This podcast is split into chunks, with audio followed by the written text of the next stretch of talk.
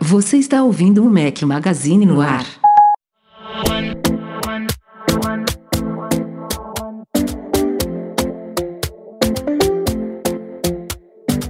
Talking in my sleep at night, making myself crazy.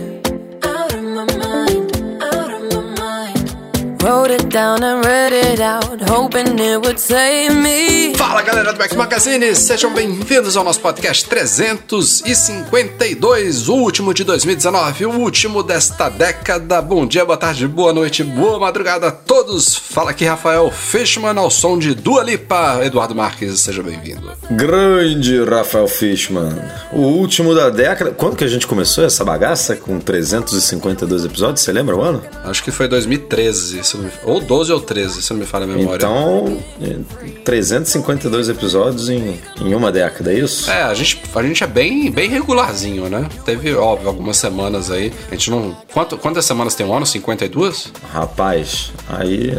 Eu acho que são 52 semanas no ano. A gente, é, deve gravar, a gente, deve, a gente deve gravar uns 48 episódios por ano. Se a gente faltar umas 4 semanas por ano, é muito. Tanto é que estamos aqui, ó. Gravamos antes do Natal, estamos gravando antes do Réveillon. Semana que vem vai ser o quê? Dia 2? É, vai ser dia 2. Então terá podcast. Dia 2. Ah, é? Terá podcast. Não sei, não sei como que eu estarei, mas a gente dá um jeito.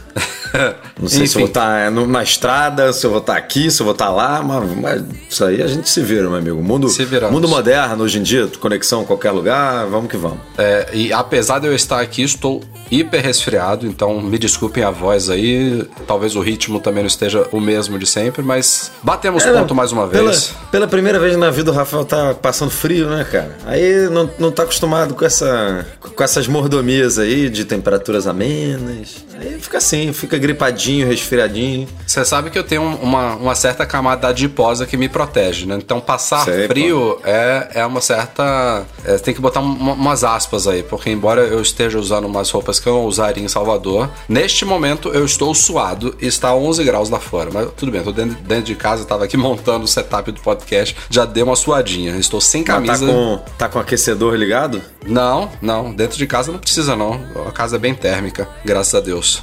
Graças, graças ao meu bolso, não preciso. Por é. enquanto ainda, né? Pode ser que daqui para janeiro, fevereiro, o frio esque, é, aperte mais um pouquinho. Mas por enquanto a gente tá conseguindo só com aquecimento natural da casa mesmo. Mas Enfim. Natal no frio é novidade, né, Rafael? Natal no frio para você é novidade. É novidade. Na verdade, frio em qualquer, em qualquer sua circunstância é novidade. É, você, só, você, só, tinha uma, uma estação do ano, né? Em É, lá, lá é verão, de vez em quando faz sol, de vez em quando faz chuva, mas é verão é constante. Mas vamos lá. E os vídeos continuam, né, Eduardo Marques? Três continuam. vídeos. Quem Três diria, vídeos. rapaz? Quem diria, fim de ano. Eu, eu tinha falado no podcast passado, deu, deu um spoiler de que os três vídeos já estavam é, agendadinhos, né? Já estavam editados e agendados justamente porque eu estou com visitas de fora aqui em casa. Fiquei um pouco ausente do site esses últimos dias aí. É, e os vídeos realmente já estavam prontos e saíram aí sábado, segunda, se eu não me engano, e hoje, quinta-feira. Saiu no sábado o nosso primeiro vídeo de QA de perguntas e respostas. É uma série que, pelo, pelo feedback da galera aí, a gente deve repetir, talvez mensalmente. Então, periodicamente, ou no próprio, na própria plataforma do YouTube, né? Que a gente tem uma área de comunidade lá do YouTube, foi como a gente fez dessa vez.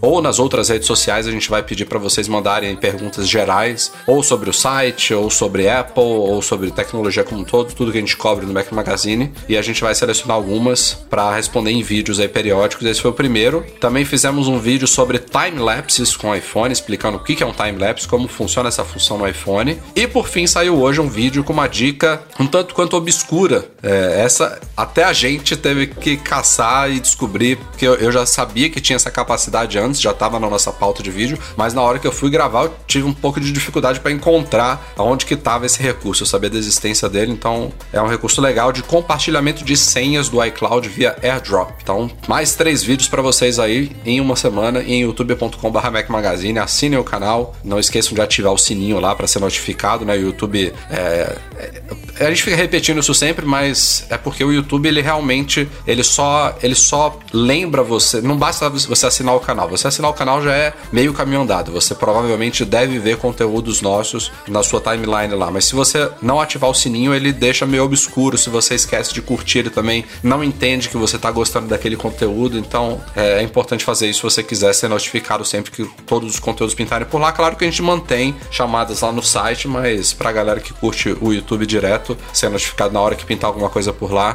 é só ativar lá ah, o, as notificações. Que, tem que fazer o pacote completo, amigo. Aí... E ajuda a gente também, ajuda a gente ah, a ganhar claro, mais relevância lá, ser recomendado para outras pessoas com gostos similares e por aí vai. Então é isso, vamos para a pauta da semana que não está longuíssima, obviamente, na né, última semana do ano, mas tem algumas coisinhas legais para a gente tratar.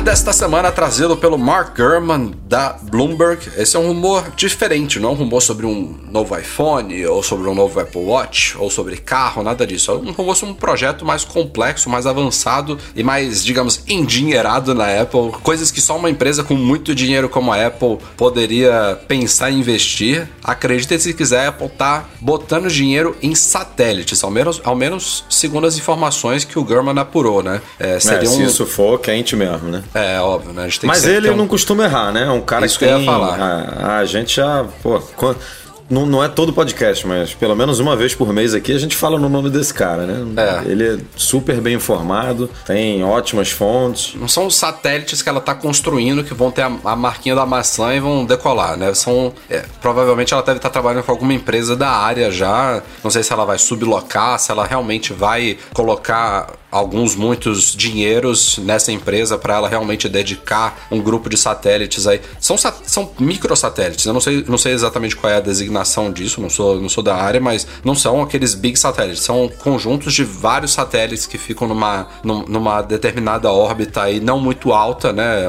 uma altura é, que já, já os coloca em órbita da Terra, mas eles ficam relativamente próximos para potencializar a transmissão de sinais, né? E a ideia é justamente essa, é ela ter ter esse ponto no espaço para otimizar e ampliar a troca de dados entre os dispositivos dela. Agora, qual é o objetivo disso? Quais as aplicações disso? O que, que ela vai oferecer para os consumidores? Quais são os benefícios que a gente vai ter disso daí? Teve uma galera, por exemplo, isso não foi trazido pelo Gurman, mas teve uma galera já levantando a hipótese lá de isso quando tiver no ar, é, melhorar bastante a precisão e o funcionamento do buscar meu iPhone, por exemplo. Ela poderia usar satélites para facilitar a localização de dispositivos perdidos ou roubados, sem até depender, talvez, de operadora celular, sem depender de outras coisas que a gente depende hoje. Não sei se, se isso passa pelos planos da Apple, se isso tem alguma procedência, mas já, já dá uma ideia aí do que, que, do que, que pode vir disso, né? Você tem alguma. alguma Cara, é muito difícil. É, é um assunto muito. É, subjetivo, né? Assim, que podem ser tantas coisas, tá? transmissão de dados, assim, você pode envolver muita coisa mesmo, mas a gente sabe que a Apple é uma empresa que não gosta de depender dos outros, né? Foi isso que você falou. Né? A gente já viu isso sendo feito em, em várias frentes da empresa, né? A gente está vendo agora, por exemplo, com o modem, né? Ela fez um acordo aí de não sei quantos anos com a Qualcomm, mas a ideia é que ela em algum momento lance o, o seu modem próprio. Ela já faz o próprio chip. É, tem coisa, óbvio que ela não pode fazer é, apostar em todas as frentes do aparelho, mas ela elege ali as coisas mais importantes para ela poder assumir para si essa responsabilidade é, para não depender dos outros. Então, tem alguma coisa aí que envolve dados, provavelmente ligada à privacidade, a esse discurso todo da companhia, é, que ela tá achando que vale o investimento, é ela ser responsável por isso, não colocar na mão de terceiros, né? Então, é, o que exatamente é, pô, é bem difícil é, a gente dizer, mas privacidade, cara, hoje em dia, como ela bate tanto nessa tecla de que a gente não é o produto, né? De que ela ganha dinheiro vendendo hardware para para é, os clientes e, e, e, não precisa dos nossos dados para isso. Então, é, ela bater nisso, ela focar nisso é um baita de um diferencial comercial e estratégico. Então, eu aposto é, ela optando por esses tipos de dados mais sensíveis, é, ela controlar e aí esse satélite é, tem tudo a ver aí com a, com a estratégia dela. E, e, assim, não é uma coisa que a gente tem que esperar pro próximo ano, tá? tá? O Gurman, ele é um cara que tem fontes tão boas lá, lá dentro da Apple que ele consegue realmente ouvir coisas sobre projetos que claramente você vê que ainda não é uma coisa disseminada lá dentro. Porra, quantas pessoas dentro da Apple vão ter conhecimento de um projeto de, um, de, de, de implementação de satélites como esse, que segundo ele tem previsão de entrar no ar nos próximos cinco anos. Pô, o cara tá, tá recebendo informação. De novo, a gente não tem certeza disso. Ou, ou ainda é uma, é uma coisa tão preliminar que ainda corre risco até de ser 100% verdade agora e por algum motivo o projeto ser cancelado, adiado. A gente não sabe né, o que, que vai acontecer nos próximos anos. A coisa pode estar em fase de não, não, digo de é, protótipo, porque não é um produto, mas pode estar em fase de, de, de, definição realmente, de objetivo, de traçar, de vantagens, de oportunidades, enfim, de, de, é, de análise fazer, mesmo. Né? Eu ia fazer esse paralelo com o protótipo. Imagina quantos protótipos a empresa não faz por ano e as coisas são descartadas, né? É. Então, é, às vezes, a gente, às vezes a gente lê um, por exemplo, com certeza nesses últimos dois anos passados aí, a gente já deve ter divulgado algum rumor dizendo, por exemplo, que o iPhone ia trocar a porta Lightning para USB tipo C. Nem me lembro agora, mas eu, isso com certeza Não, passou. É, publicamos, com certeza. Então, isso aí pode ter sido furada? Pode. Pode ter sido alguém que inventou aquilo ali para testar o mercado, então até para ganhar page views mesmo, um site qualquer aí, não sei. Tem sites que não, não apuram muito suas fontes, acabam divulgando alguma coisa ali sem, sem, muito, sem muita certeza de se, se, o, se a informação tem uma procedência, mas há uma grande possibilidade que sim, a Apple tem lá nos laboratórios de Cupertino iPhones com portas USB tipo C que foram testados e isso pode nunca vir à luz do dia. Então, então a gente. É isso que é curioso sobre rumores, né? Eles podem nos dar informações antecipadas do que vem por aí, informações apuradas, né? De coisas que nos próximos meses vão ser reveladas, como às vezes a gente pode ficar sabendo de coisas que simplesmente foram avaliadas, testadas, consideradas dentro da Apple e que por algum motivo foram canceladas, descartadas ou adiadas, né? Então temos que esperar esperar para ver mesmo. Isso é um projeto ambicioso, certamente. É, acho que depois do, dos rumores sobre um Apple Car é o, mais ambicioso dos últimos tempos, eu diria, assim, mostrando é. a Apple botando a cachola dela para funcionar. Onde é que a gente vai gastar nossos bilhões, né? Mais rumores pela frente, agora sobre algo mais palpável, mais próximo, iPhone 12, né?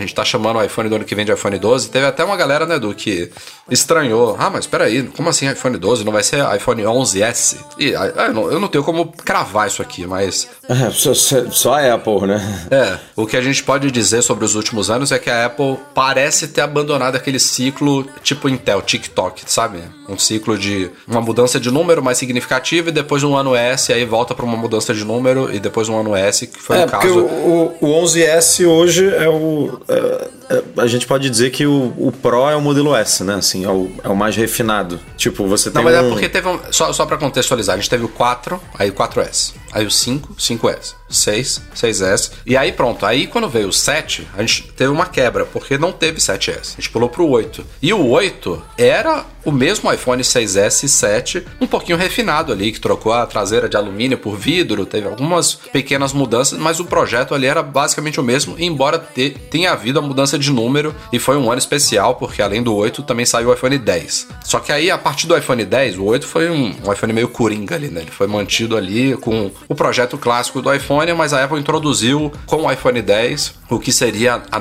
ela mesma falou isso, né? O que seria o novo conceito dos iPhones dali para frente. E aí tivemos no ano seguinte o iPhone 10S junto do 10R, que foi uma novidade, e aí neste ano já viramos para 11. Então a galera pensa, poxa, temos 10, 10S, agora 11, então ano que vem 11S. Mas quem está falando está esquecendo que essa, esse, esse, esse prazo, é, esse ritmo de, de, de gerações do iPhone tem mudado. Então, muito provavelmente a gente vai ver ano que vem um iPhone 12. Pode ser que a Apple mude, pode ser que ela tire finalmente esse sufixo numérico, eu ador, adoraria, mas o conceito é realmente de um salto um pouco maior do que um mero iPhone 11S no ano que vem, até pelos rumores que a gente tem visto aí, né? 5G, provavelmente um design renovado, é, tela com 120 Hz, é, enfim, outras várias coisas note, aí combinadas. Note menor. No, né? Talvez um note menor, já tô até esquecendo dos rumores. Mas... Um Face ID talvez aprimorado. Que já tinha que ter chegado esse ano, mas enfim, é. parênteses. É, e aí, vamos.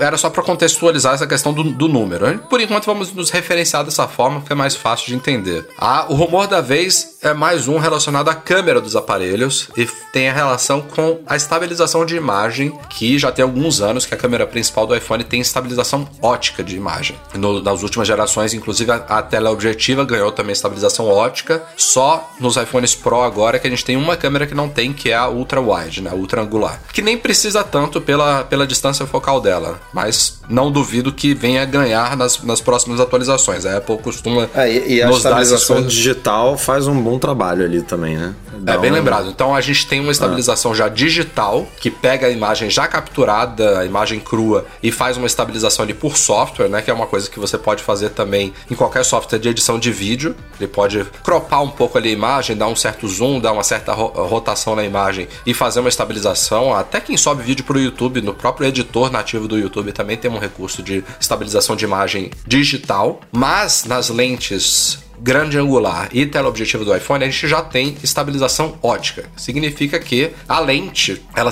ela tem um, um, um, certo movimento, a lente tem um movimento físico lá dentro. Ela, ela faz uma espécie de mini gimbal lá dentro. Então é uma estabilização, como a gente fala, ótica, uma estabilização física que melhora muito esse, esse efeito de estabilização, porque ele, isso combinado ao software nos dá resultados muito bons. Aliás, o salto este ano foi fenomenal, viu? É, o iPhone já boa. tinha uma estabilização razoável no ano passado, mas esse ano ela ficou muito legal nessas câmeras principais, que é justamente a combinação e a melhoria dessas duas estabilização ótica e digital. O rumor diz respeito a um outro tipo de estabilização que a Apple pode estar considerando para os próximos iPhones, que é no próprio sensor. Então já é uma outra camada, uma parte mais profunda ali do sistema da câmera e o próprio sensor, que é quem recebe a luz, né, e faz o processamento da imagem, ele também talvez poderia se mover ali para aprimorar ainda mais a estabilização. Se isso for verdade, então a gente teria três tipos de estabilização trabalhando em paralelo ali para três níveis, né, bizarro. Três níveis, é,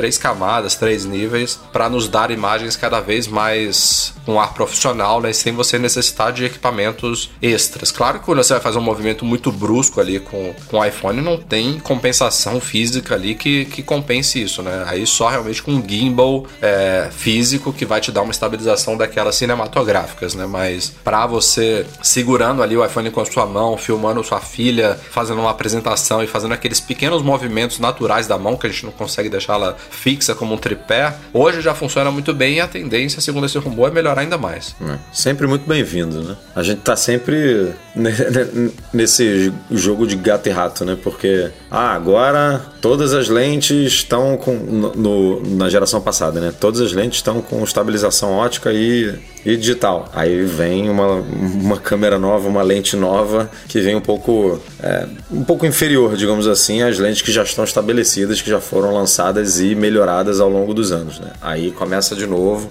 a melhorar, a, a deixar elas no mesmo nível, assim, de qualidade. E aí depois vem, aí vai vir uma quarta câmera, e aí a gente fica nessa. Mas hoje em dia a gente está num nível realmente né, tanto de qualidade de câmera quanto de estabilização, né? A estabilização digital da ultra angular é muito boa. Eu tenho usado bastante a, a lente aqui, assim, você percebe que a lente, a qualidade da lente em si, na, na questão do ambiente, da captação da luz, tem ali uma diferença, mas a estabilização eu não tenho absolutamente nada a reclamar. Se você não se liga em especificação técnica em nada disso, você nem percebe que ali não tem uma estabilização. Então estou curioso para entender como isso vai deixar um negócio que já está muito bom né, nas outras lentes ainda melhor. É importante lembrar que isso não funciona só para vídeo. O modo noite, por exemplo, ele depende muito dessa estabilização para naqueles 1, 2, 3 segundos de captura de imagem ali tentar fazer um equilíbrio ali, uma, uma compensação que deixe ela o mais estável possível para evitar que haja qualquer tremedeira ali na, na foto que você vai capturar com maior tempo de exposição. Então, tem outras aplicações além de vídeos que você estabiliza ali com a sua mão mexendo. Saiu aí resultados de, uma, de um levantamento da Counterpoint Research. Lembrando que já tem um bom tempo que a Apple em si não divulga mais os números de produtos vendidos por unidades, né? A gente só tem agora uma divisão por receita em dólares, mas existem pesquisas de mercado, estimativas e tudo mais que apontam aí quantos iPhones foram vendidos e principalmente uma coisa que a gente já não sabia desde quando ela divulgava de fato números, ela nunca divulgou por modelos, né? A gente sabia, por exemplo, que foram vendidos 40 milhões de iPhones no trimestre, mas não sabia que eram a, a, cada como é que era a divisão desses 40 milhões por modelo. Isso a Apple nunca divulgou. Então a gente sempre dependia de pesquisas e estimativas de terceiros aí. E de novo a Counterpoint divulgou aí um, um levantamento sobre 2019 e esse levantamento ele fez um ranking dos smartphones mais populares do ano e adivinhe quem ficou em primeiro lugar? iPhone 10R. Em 2019, obviamente, pegando o ano inteiro, lembrando que os iPhones atuais, né, 11, 11 Pro e 11 Pro Max,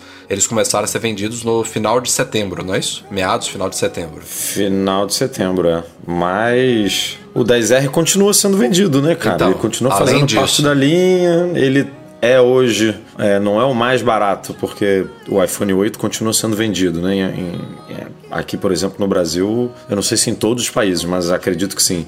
Então, ele não é o mais barato, mas ele é o mais barato com esse novo conceito, com esse novo né? design, né? Esse novo, exatamente, com, com uma tela pegando ali ponta a ponta, apesar de não ser OLED, mas é uma tela de muita qualidade, né? Que toma a área. Só o visual dele já dá um outro aspecto, né? Se você comparar com o 8. Então muita gente acaba né, optando por ele. E aí, com o preço dele, com a qualidade dele, mesmo tendo uma câmera só, aquilo tudo que a gente já discutiu várias vezes, torna o aparelho muito atrativo, né? Então, é possível, é, é difícil da gente calcular numericamente o custo-benefício, né? Isso é uma coisa muito relativa. Mas. Não, isso, isso, pô, isso depende muito de pessoa para pessoa, né, cara? É muito do. Mas dá, dá para afirmar que da linha inteira atual ele é possivelmente um dos que oferece o melhor custo-benefício de todos. É, sem dúvida. A, a, a, a, dúvida ali fica entre ele e o 11, né? Provavelmente. Exato, porque o exato. Pro a gente já discutiu várias vezes que é um puto ah, um Pro... aparelho e tal, mas, mas não vale 300, a diferença não. dele pro 11 são 300 dólares, o, sei o lá. Pro, o Pro é pra galera que, primeiro, pode pagar, obviamente, isso aí é,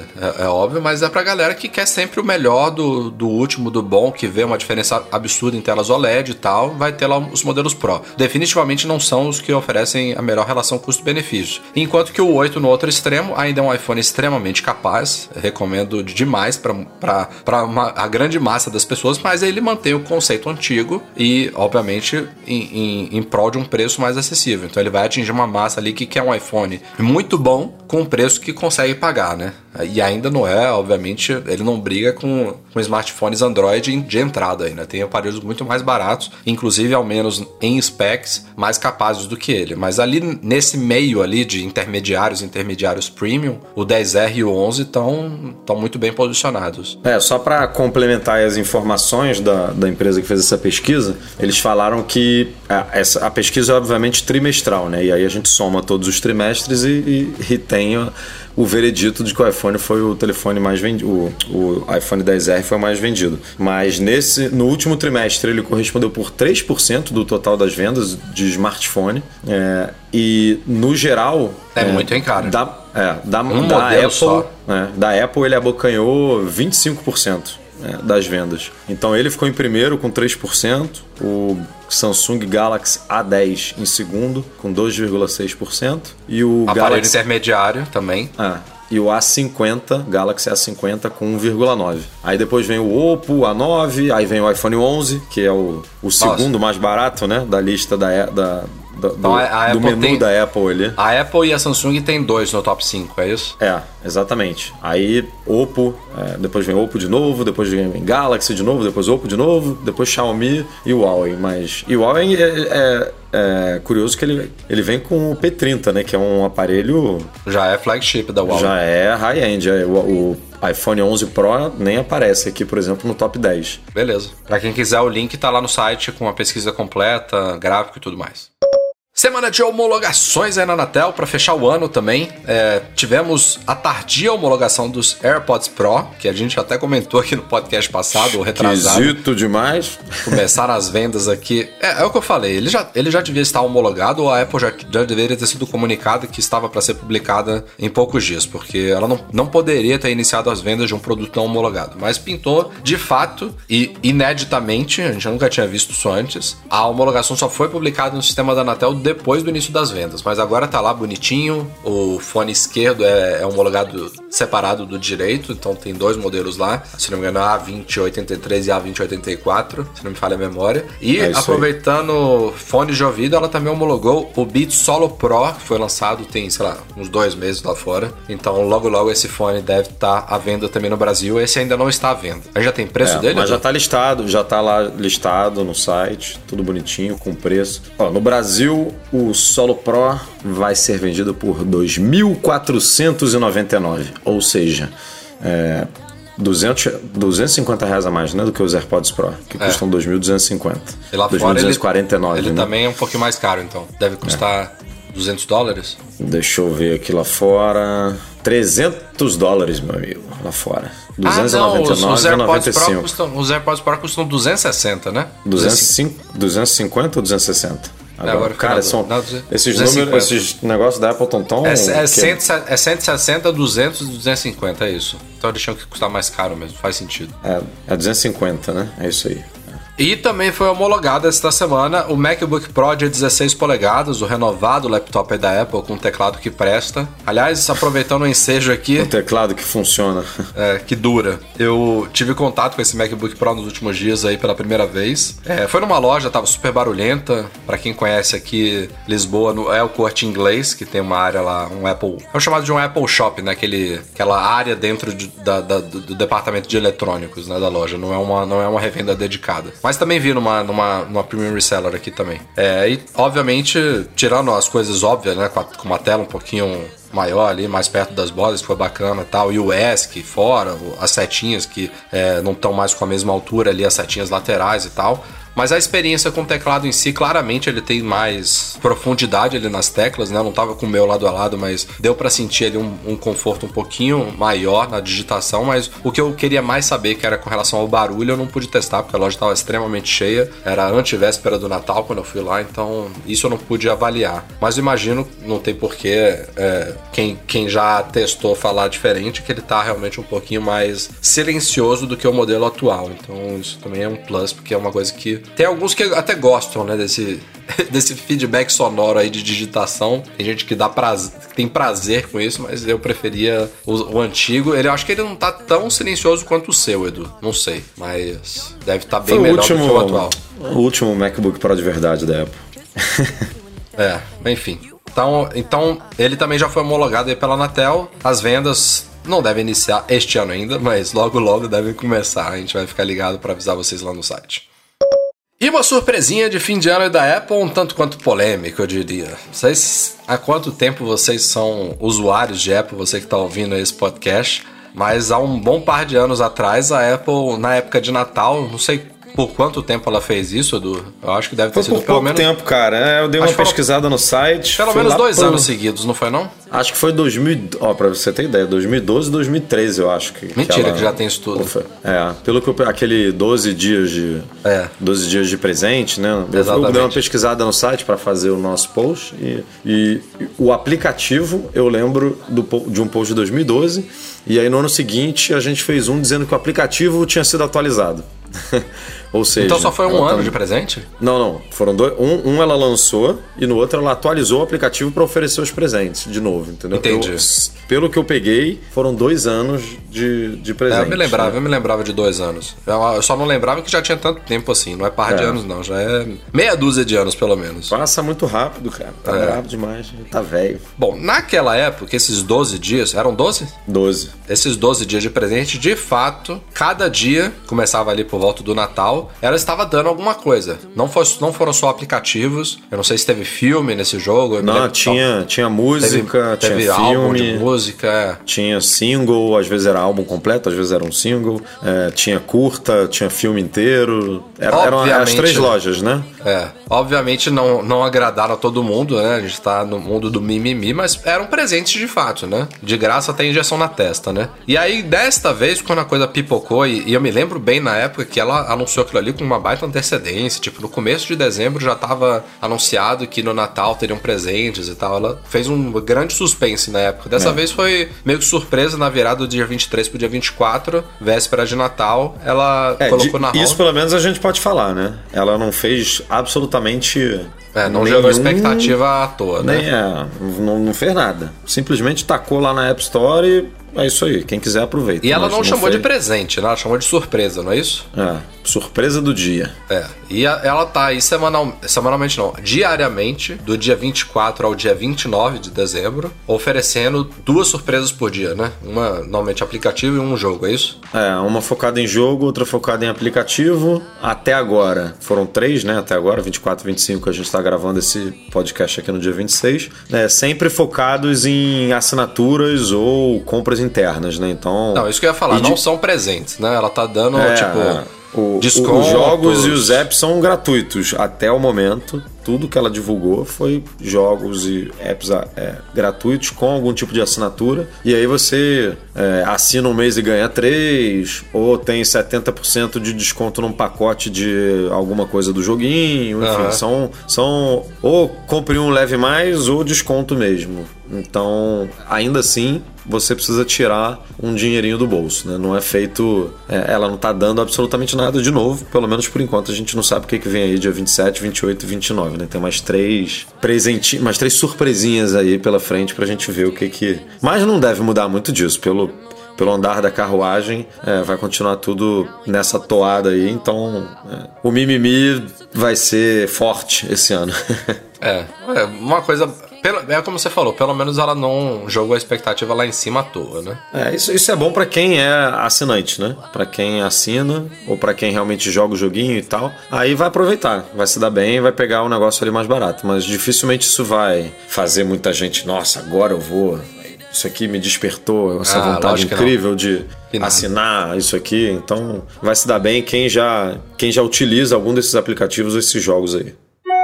E chegamos então a e-mails enviados para noar.macmagazine.com.br, começando aqui com Flávio Vaz. Ele, basicamente aqui foi um e-mail um pouquinho grande, mas ele tá resumindo aqui uma experiência que ele teve comprando um Apple Care Plus para o Apple Watch dele, Series 3. E, resumidamente aqui, a gente falou, né, do que teve uma galera que seguiu o nosso tutorial aí recentemente de como comprar o Apple Care Plus pelo site da Apple e conseguiu fazer isso, se eu não me engano, usando o Nubank no, no, na modalidade parcelada, que é até mais é, interessante no... porque é um preço, no total, acho que sai um pouquinho mais do que o, o, o, o à vista, mas, pô, você paga merreca por mês, né? Só que, aí eis o pepino do Flávio, que aí a gente... É, encaminha essa dica aqui para todos vocês. Se possível, quem for seguir esse tutorial de comprar Apple Care Plus online, né? Porque você pode comprar facilmente numa, numa loja física da Apple nos Estados Unidos, por exemplo, na hora que você estiver comprando o um aparelho, colocar o Apple Care Plus tranquilo. Online tá mais difícil, a Apple bloqueia, tem alguns cartões, a maioria dos cartões de crédito não funciona, né, no Brasil. E ainda teve essa novidade aí que alguns só aceitaram parcelado. Vai saber por quê. Mas é, o Flávio é tem muito uma... doido.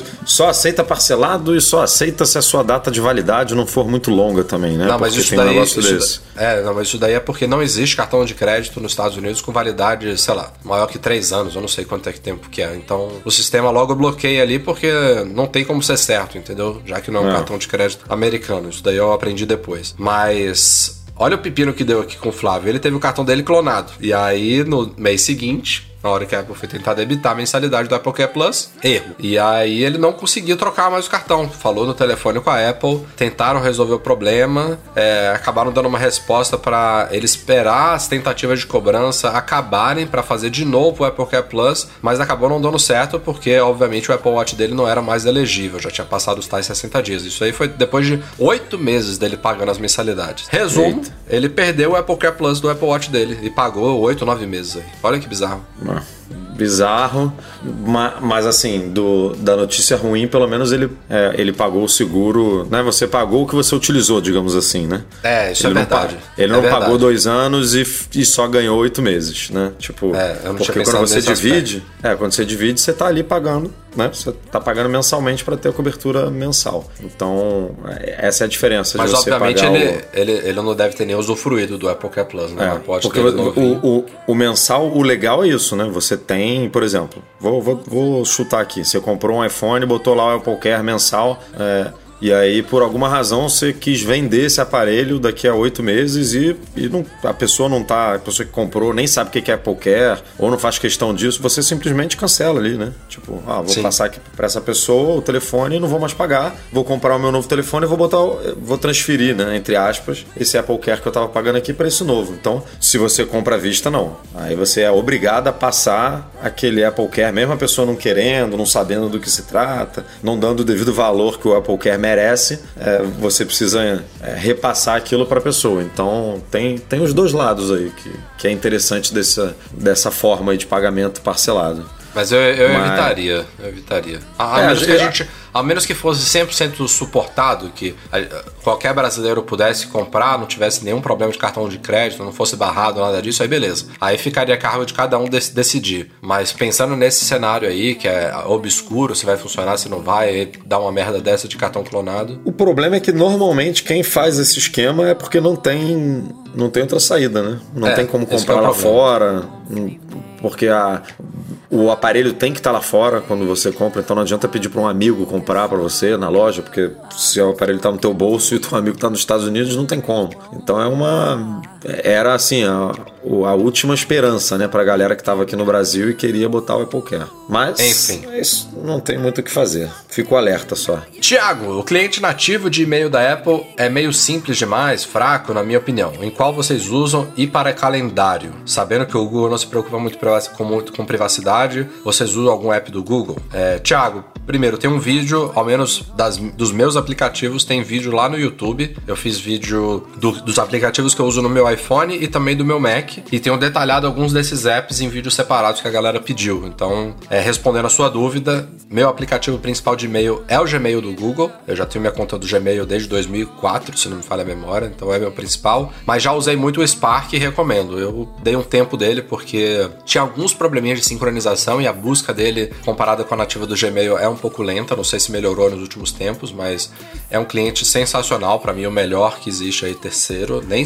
dá pau de, de, de surra braba no mail, nem se compara. E para calendário eu uso o Fantastical. E esse eu já fiz um vídeo separado sobre ele também. uso tanto no Mac quanto no iPhone. Já que o Edu não fez vídeo, diga lá, Edu. É, eu, o calendário, o nativo da Apple, eu acho que me cumpre tudo que eu preciso, assim. Ele tem todos os recursos que eu, que eu acho interessante ter. Não vejo motivo para usar outro, apesar de que o Fantástico ele realmente é muito bom, já testei ele, super poderoso e tal. Mas eu não. O meu uso de calendário é bem básico, assim. A gente no, no Mac Magazine não tem, né? Um milhão de reuniões, precisa ter aquela agenda super. É, super trabalhada, digamos assim. E e-mail, eu sempre usei o e-mail. É, mais de um tempo para cá passei a usar o Spark. O Spark realmente dá um banho no meio, é, um bilhão de recursos a mais e recursos interessantes que o meio deveria ter, já deveria ter é, adotado algo nesse sentido de é, lembrete, adiar, enviar depois. Enfim, tem muita coisa boa no Spark. Eu já testei vários e desses que eu já testei, o Spark é, me pareceu o mais completo. E ele tem para macOS para iOS, né? Que é um bom diferencial também, porque às vezes você pega um, um cliente de e-mail muito bom, mas que só tem para iOS e aí não tem para macOS. Como a gente é, precisa dos dois aqui no nosso ambiente de trabalho, o Spark eu recomendo por esse motivo. É, tem umas coisinhas que podem melhorar, óbvio, mas ele é das opções que existem hoje, para mim é disparado melhor. E fechando a semana, fechando o ano, fechando a década de e-mails aqui, Alexandre Soares. Minha pergunta é sobre o handoff em vídeos. Ele conta aqui que estava recentemente vendo um vídeo do nosso canal pelo iPhone. Muito obrigado pela audiência, Alexandre. Aê, garoto. Aí agora começou bem. E aí ele pensou em fazer como, que ele, como ele já faz com o Spotify. Ele chega em casa com o iPhone dele, aproxima do HomePod e acontece uma mágica. O áudio passa do iPhone para o HomePod, é uma novidade recente aí do iOS 11.3, não é isso? Ah, ó, ó. Não, 11 não 11.3, não, 13.3. 13, né? Não, acho que chegou antes. Não foi no ponto 3, não. Acho que foi no ponto Tô perdido. Enfim, 13 ponto alguma coisa. Tô mal. 11h42 da noite, tô gripado, fim de ano. Mas foi 13 ponto alguma coisa. É uma novidade recente se esse handoff aí do HomePod. Aliás, é uma novidade do, do 13, só que o HomePod só recebeu no 13.1, não foi isso? Acho que veio no 13.1 já. Ou no é. 13.2, enfim, tanto faz. E aí a ideia aqui do Alexandre é que ele queria esse recurso no Apple TV também. Ou seja, ele estaria, por exemplo, assistindo um vídeo no YouTube no iPhone, aproxima o iPhone da Apple TV e a transmissão é levada para lá. Ele pergunta se isso é possível e o que, que a gente acha. Eu acho fantástico, mas não rola. Cara, é muito legal. possível e não, assim, é, técnica, tecnicamente seria possível, mas eu acho que a Apple nunca vai fazer isso se bem que a desculpa que eu vou usar aqui poderia usar para o HomePod também. É porque a própria Apple TV pode ficar num lugar meio escondido, né? No, no rack, assim, da televisão ah. e tal. E aí a pessoa não, não tem como che chegar perto sabe? É, é problema é, da pessoa não gente... poder usar o recurso, né? É, tinha, a Apple é chatinho com essas paradas, né? Ela pensa na experiência como um todo. Então, mas assim, é, o é seu um HomePod também, aí né? também não fica muito acessível. Fica, fica, total. Fica, fica? numa prateleira aqui. É. é. Não é muito alto, não? Eu, eu, eu aumento às vezes, o, em vez de ficar falando com ela, eu prefiro, com a Siri, eu prefiro aumentar e diminuir o volume eu achava na que era alto. mesmo. É. Não, é alto, mas é na, na, altura da cabeça. Tipo, Entendi. eu não vejo, eu não vejo o sinalzinho de menos e de mais, é, mas eu, eu sei, né? um pouquinho alto, é. Eu sei onde fica, então, tipo, não tem muito mistério. Mas eu diria que por isso. Agora, é, é não, não, sei se é um, um cenário tão comum quanto você entrar em casa ouvindo música, né? Entrar em casa vendo um vídeo. Não ah, sei. Eu, eu, eu, eu, gostei da ideia. Não sei se eu usaria muito, mas acho que faz todo sentido oferecer isso lá também, assim, pensando no, no cenário que ele traçou. Não necessariamente você tá chegando em casa, você pode estar tá na sala, começou lá a assistir um vídeo pelo iPhone, aí se interessou, quer largar o iPhone da mão, quer passar para Apple TV, tipo, dá, se aproxima lá e senta, se joga no sofá, entendeu? Sei lá. Tem é, vários podia... Embora, embora não, seja, não seja muito difícil de fazer essa transferência via AirPlay, né? Você, você jogar ali pelo próprio iPhone, tem isso. Mas, Mas ele podia sugerir forma, também, né? Da no mesma vídeo, forma assim, dá pra tipo, fazer, quer, pode. Vem um pequeno bannerzinho ali no canto é, uma, superior. Uma, ah, você... uma Siri proativa, é, né? Perguntando. Você quer, quer jogar pra TV? Sim, sim, exatamente. Pum, toca no botão e vai também. É, show de bola. Não duvido que venha ainda isso, não.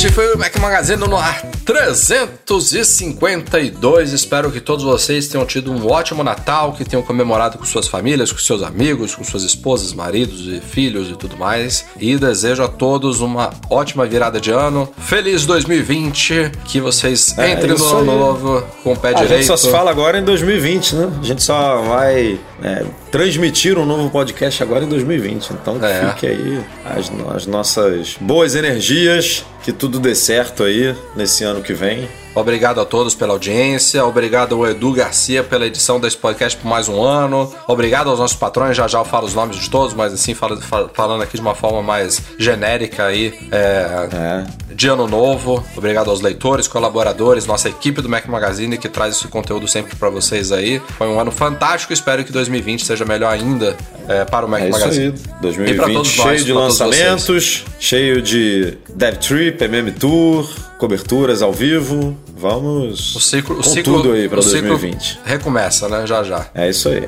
Está acabando, mas vai começar de novo. não para. Aliás, logo logo, começo de janeiro aí tem CS, né? A gente não cobre o evento profundamente, é muita, muita tecnologia genérica, mas sempre tem conteúdo extra aí para movimentar a primeira quinzena de janeiro, CS em Las Vegas, CS 2020. Fiquem ligados aí que a gente vai fazer, como sempre fazemos, uma cobertura dentro do, do escopo de interesse do Mac Magazine. Com certeza devem pintar algumas coisas legais por lá. Valeu, Edu. Bom relógio Valeu, você Rafa. também. Melhoras, que essa gripe passe, que você comece 2020. Essa gripe, essa gripe é um, é um, é um vírus me comunicando. Ó, tô deixando, tô terminando de deixar tudo de ruim pra trás é, pra você come, começar 2020 é, limpo, né? Botando esse catarro pra fora. que maravilha. Que beleza. Beleza. Lembrando, como sempre, que o nosso podcast é um oferecimento dos nossos patrões Platinum. Vou inverter a ordem aqui para mostrar que mudou tudo. Monetize a solução definitiva de pagamentos online. Mac Services, a melhor assistência técnica especializada em placa lógica de Macs. E goimports.com.br, Macs a preços justos no Brasil. Valeu a todos que nos apoiam no Patreon e no Catarse, especialmente os patrões Ouro, Alain Ribeiro Leitão, Cristiano Melo Gamba, Emir Zanato, Enio Feitosa, José Carlos de Jesus, Leonardo Fialho, Luciano Flair e Pedro Colbatini. Mais uma vez, abração, Eduardo Garcia. Obrigado pela edição do nosso podcast a todos vocês. Um grande abraço e até o ano que vem. Tchau, tchau. Valeu, galera. Feliz 2020. Vamos com tudo. Vamos, vamos. vamos.